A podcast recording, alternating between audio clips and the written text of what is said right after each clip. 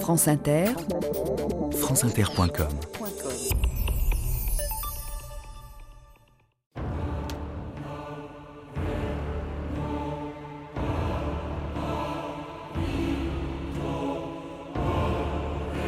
Parce que nous avons eu Napoléon le Grand, il faut que nous ayons Napoléon le Petit.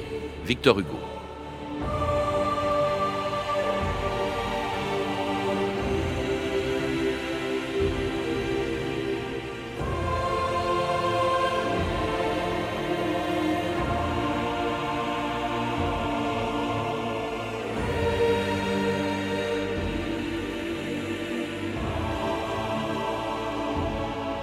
2000 ans d'histoire.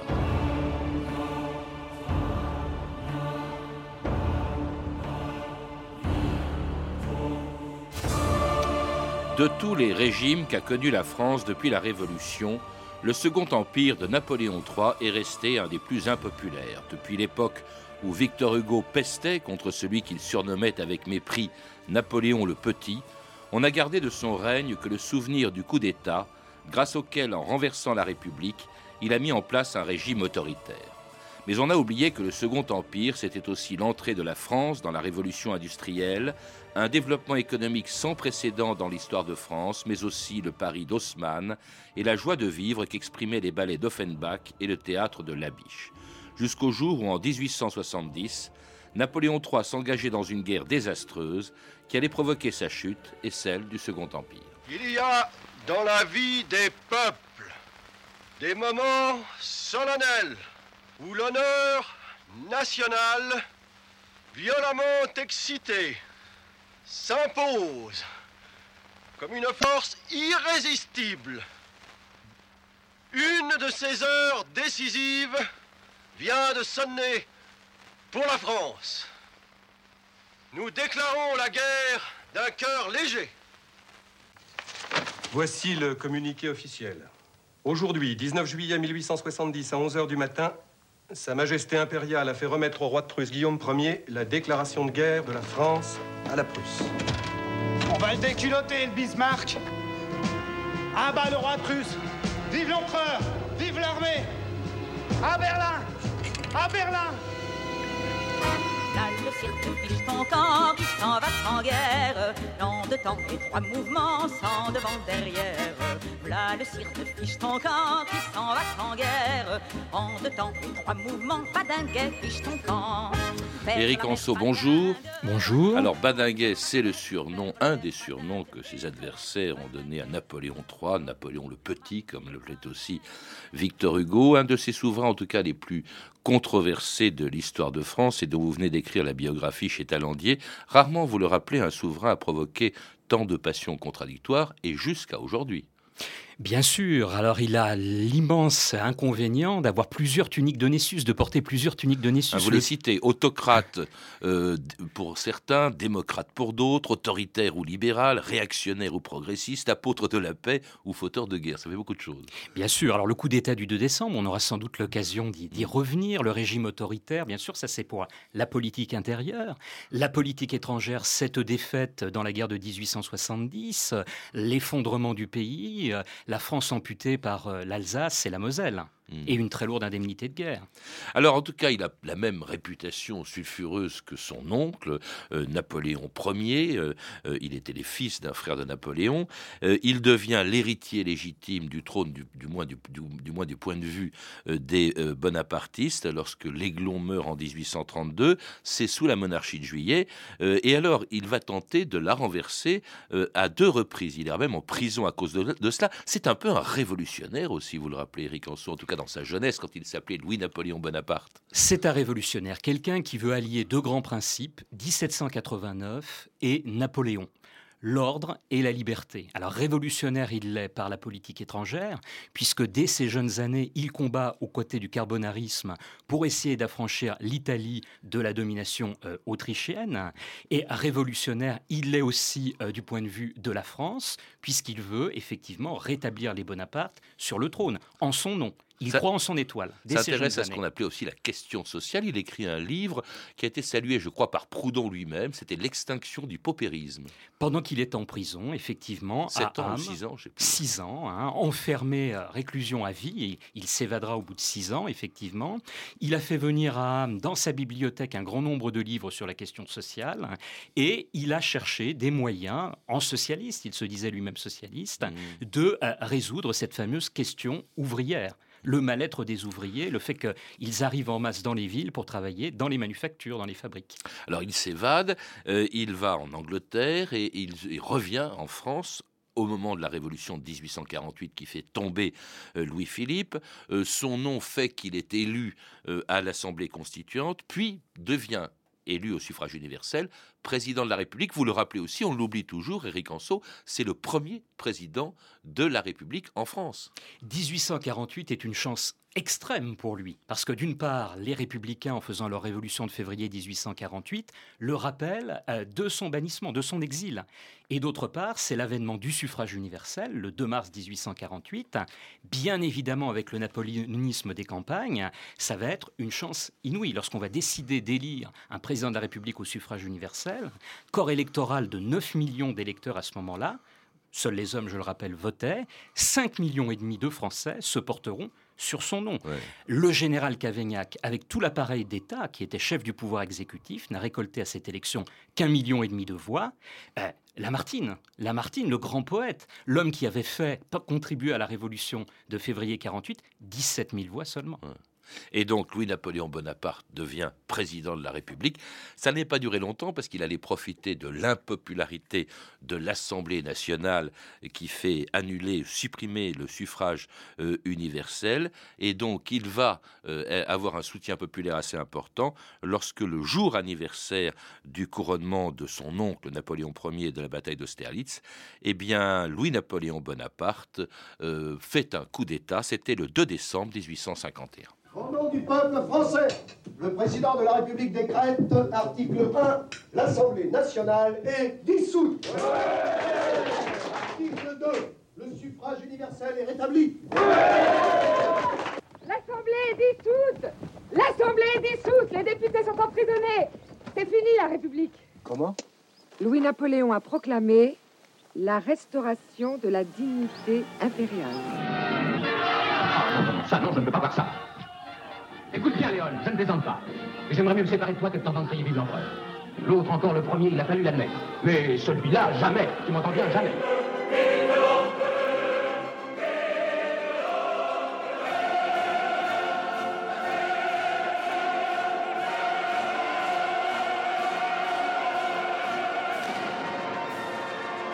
Vive l'empereur, un hymne écrit par Rossini à la gloire de Napoléon III. Louis-Napoléon Bonaparte va devenir empereur peu de temps après ce coup d'État. Il prend le nom de Napoléon III. Assez populaire au début, et cela malgré quand même ce dont on se souvient de plus en plus, un coup d'État qui a fait 400 morts, euh, Éric Anceau. Bien sûr, alors revenons un petit peu sur les causes de ce coup d'État. Euh, me semble-t-il, c'est ce que j'essaie de montrer dans ma, dans ma biographie. Au début, il joue le jeu de la République. Très rapidement, cependant, il se heurte à une majorité euh, de l'Assemblée, vous l'avez rappelé tout à l'heure, qui lui est hostile, qui est une majorité monarchiste, légitimiste et orléaniste. Et cette majorité va lui refuser, en fait, une révision constitutionnelle qui lui permettrait de prolonger par un deuxième mandat son premier mandat qui arrive à expiration en 1852. Euh, Louis-Napoléon Bonaparte est très moderne dans son approche des populations. Il se rend en province, il a visité 60 départements.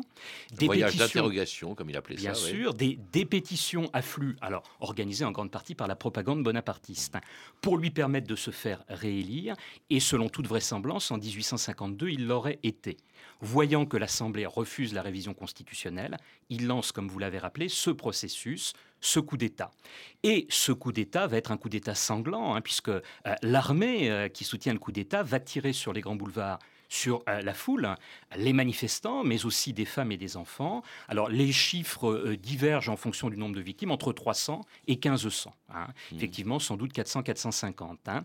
Euh, Louis-Napoléon Bonaparte lui-même en sera désolé et son épouse, l'impératrice Eugénie, racontera par la suite qu'il ne se passait pas un jour de sa vie sans qu'il ne pense qu'il est le remords de ce coup d'État sanglant qui l'a amené au pouvoir. Un peu le péché originel du, Second Empire, euh, auquel on reproche bien sûr aussi le régime très autoritaire qu'il représente. Euh, il y avait cette constitution présidentielle devenue impériale en 1852. C'est un pouvoir présidentiel, donc euh, puis impérial, légitimé par le vote populaire quand même, parce que le suffrage universel subsiste il y a ce qu'on appelle les plébiscites, hein, une question posée par, euh, par l'empereur et à laquelle euh, bah, on répond naturellement oui, compte tenu de la façon dont elle est formulée. Je ne sais plus, il y avait un dessin de Daumier euh, montrant un paysan qui demande à un notaire Qu'est-ce que c'est qu'un bibicite, monsieur? Et le notaire répond C'est un mot latin qui veut dire oui. Alors, résultat 7 800 000 oui en, en 1852 contre 250 000 non à l'Empire. et puis, alors, un parlement également qui est muselé. Euh, Éric Anceau, il demeure, il y a un Parlement, mais il est muselé. Bien sûr, dès ses écrits de jeunesse, Louis-Napoléon Bonaparte est un penseur, est un doctrinaire, il est l'inventeur du bonapartisme, il se pose ouvertement en anti-parlementaire. Pour lui, le parlementarisme, c'est le modèle anglais. Alors certes, à terme, la France, une fois que la France sera mûre, dit-il, elle pourra accéder au parlementarisme, mais en ce milieu du 19e siècle, elle ne l'est pas mûre, et elle a donc besoin d'un pouvoir exécutif fort qui montre la voie, et ça entraîne un abaissement, une refonte du parlementarisme et un abaissement du parlementarisme. Alors, il n'y a même plus de tribune à l'Assemblée. Il n'y a plus de tribune, elle est supprimée dès 1852. Un nombre restreint de députés, qui sont des euh, députés d'arrondissement, c'est-à-dire que par le biais d'un système qui s'appelle la candidature officielle, les préfets vont indiquer euh, quels vont être les bons députés, sous-entendu ceux qui soutiennent bien évidemment Louis-Napoléon Bonaparte, puis euh, Napoléon III. Les opposants au début du régime sont pourchassés au lendemain du coup d'État, donc quand on est républicain, on ne peut pas se présenter aux élections législatives, tout du moins en 1852, et puis un, morcellement du pouvoir législatif entre trois assemblées. Et une presse muselée, si bien que l'opposition ne peut pas euh, s'exprimer. Il y a tout un système d'avertissement, d'autorisation préalable qui fait qu'il y a de l'autocensure dans la presse, elle n'est pas interdite. Mais tout cela n'empêche pas que, euh, à l'époque du Second Empire et de Napoléon III, eh bien, les Français dansent sur une musique d'Offenbach. Et voici le Second Empire. Et le Second Empire, pour moi, c'est une valse.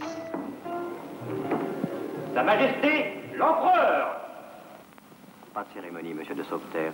C'est mon premier bal.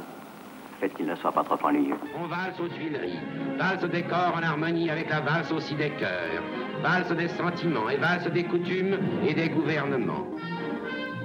Jacques Offenbach lui-même a fait valser Métra et sa baguette entre ses mains devient magique.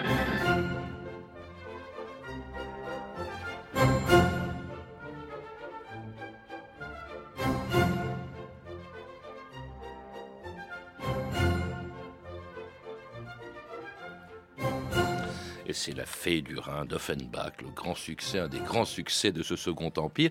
Qui c'est pas seulement la répression, vous le rappelez, Eric Anso, Second Empire, c'est aussi une période de fête, mais de prospérité économique comme rarement la France en a connu. C'est à ce moment-là qu'après l'Angleterre, la France connaît sa révolution industrielle. Oui, et d'ailleurs, vous évoquez la fête impériale, mais elle est directement liée à la prospérité. Elle est voulue par Napoléon III, cette fête impériale qui euh, sera tant critiquée par la suite, puisqu'il estime qu'il en va du renom de la France. Hein.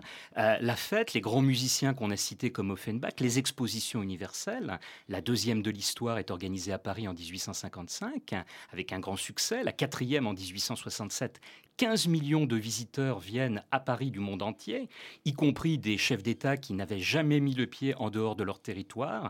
Imaginez le sultan de Constantinople. Jamais un sultan n'était sorti depuis le 15e siècle, depuis la fondation de l'Empire ottoman euh, de la Turquie, et il vient à Paris pour l'exposition universelle de 1867. À Paris, transformé par Haussmann, euh, ça aussi c'est ça fait partie des grands travaux. Il y a eu aussi le réseau ferroviaire qui est devenu considérable à ce moment-là.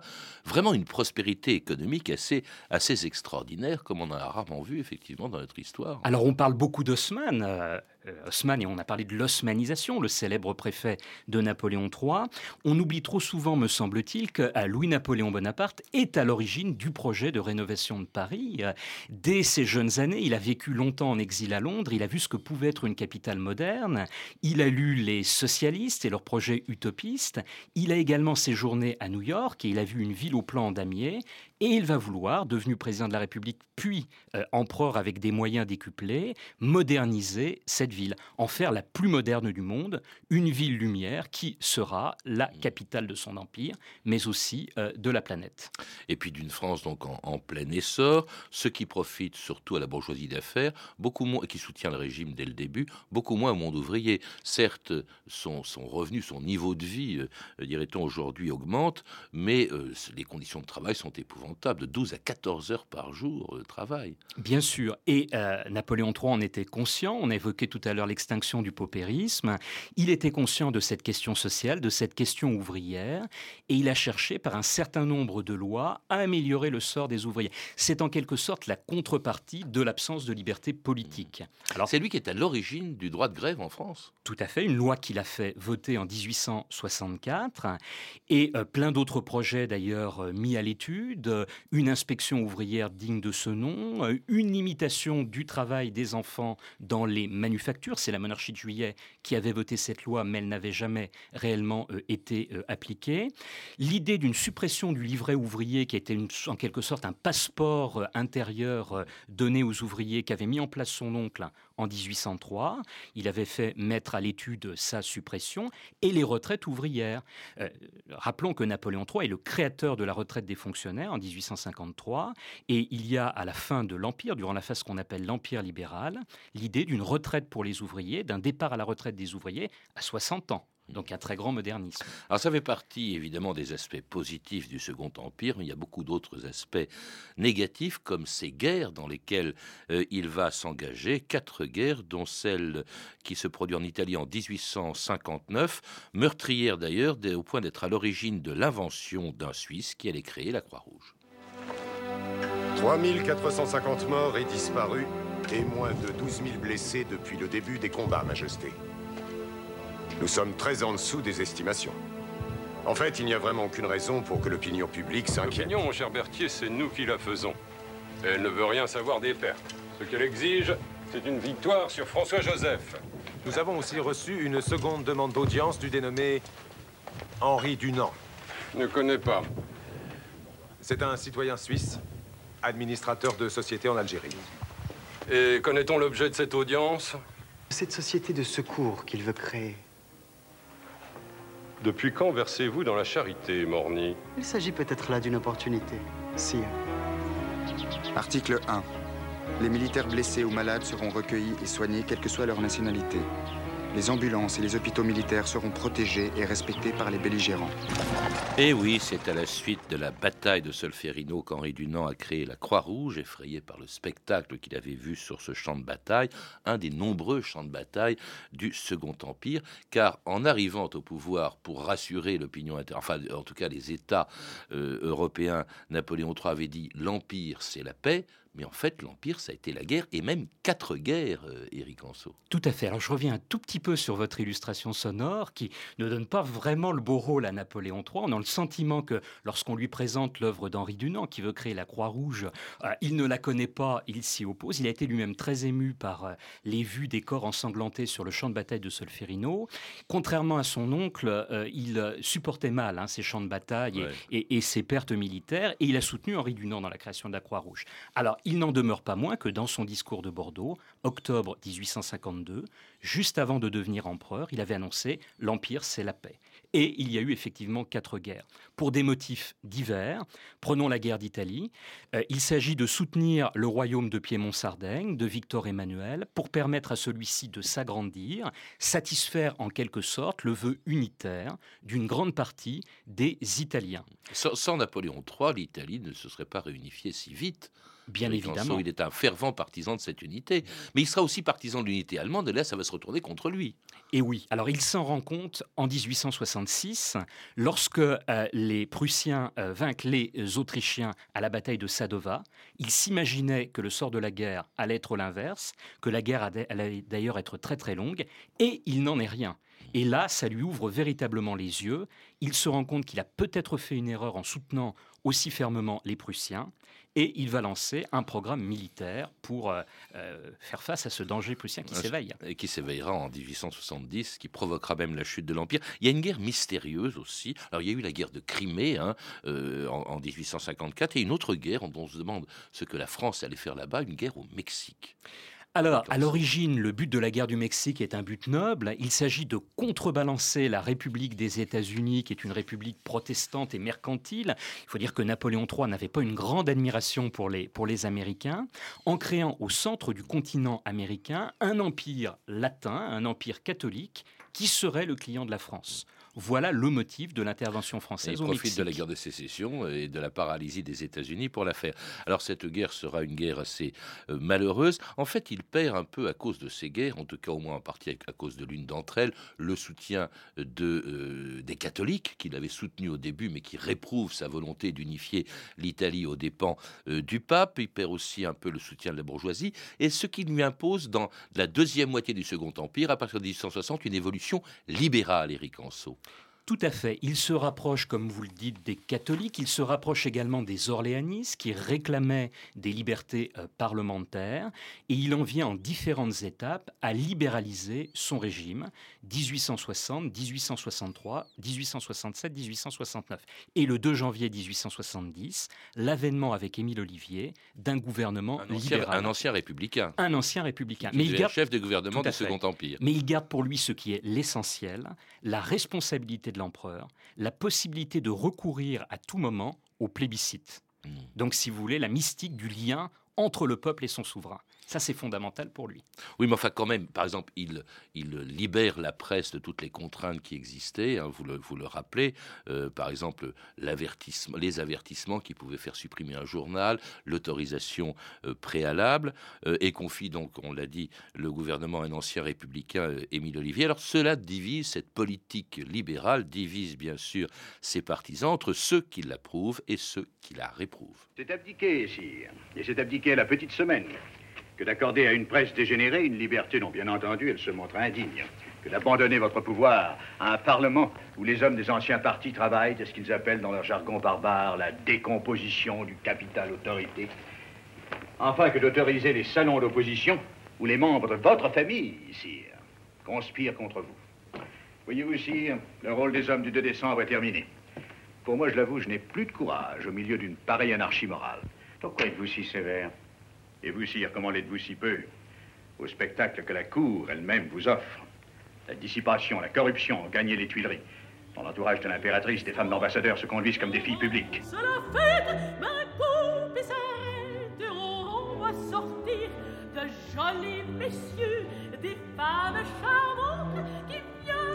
alors en fait, c'est dans son entourage même que l'on conteste le plus son évolution libérale, Éric Anceau. D'ailleurs, l'opinion est plutôt pour. Encore un plébiscite en 1870. Euh, la question, bon, euh, la réponse est, est obligatoirement oui. C'est approuvez-vous l'évolution libérale du régime? Et là, 7 500 000 oui, 1 500 000 non. Napoléon III qui retrouve son chiffre, comme dit j'ai mon chiffre, qui retrouve les résultats qu'il avait en 1851 et content.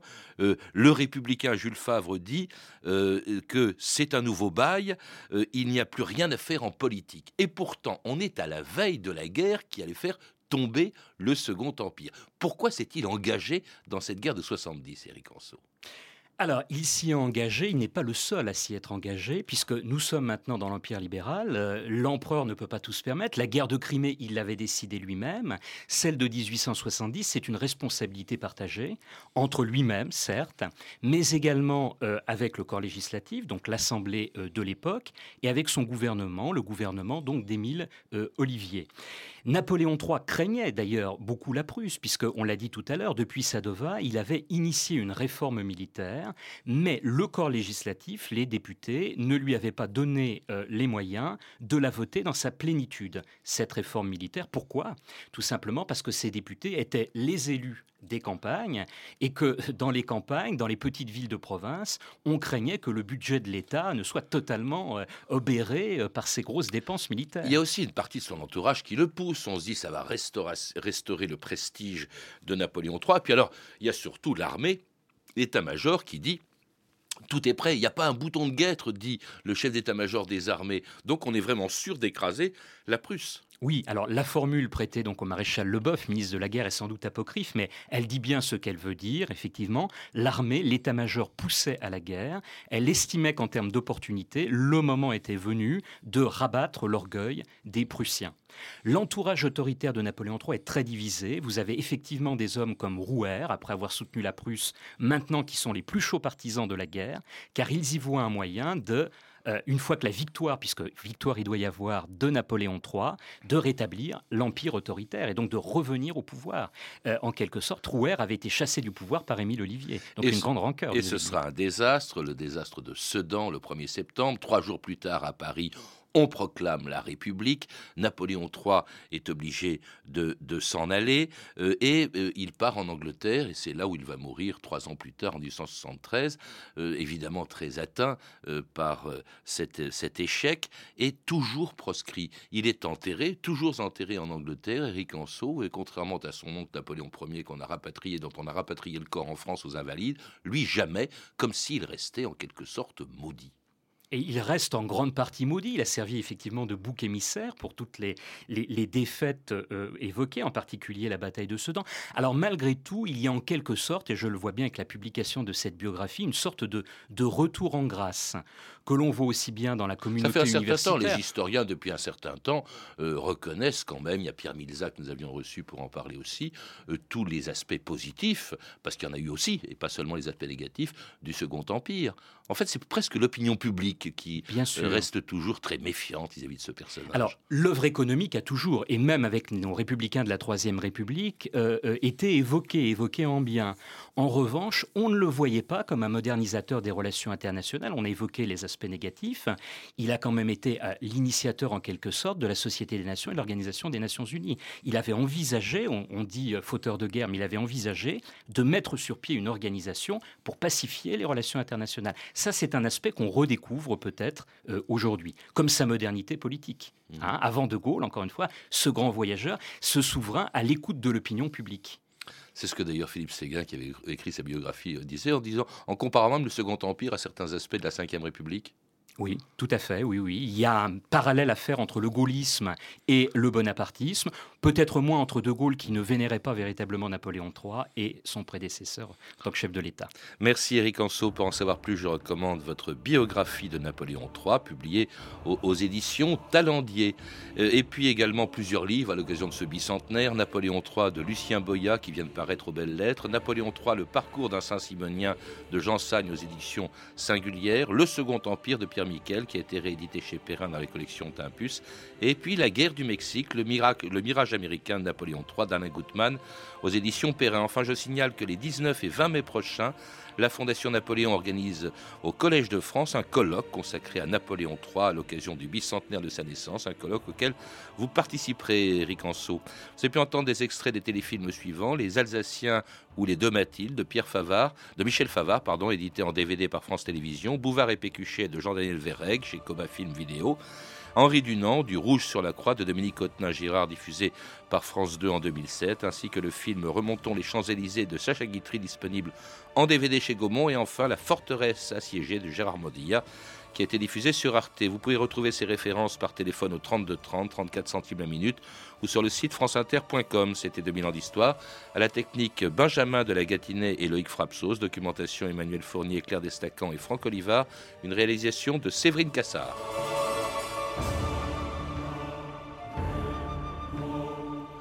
Demain, dans 2000 ans d'histoire, un sujet sulfureux, la sexualité sous l'occupation.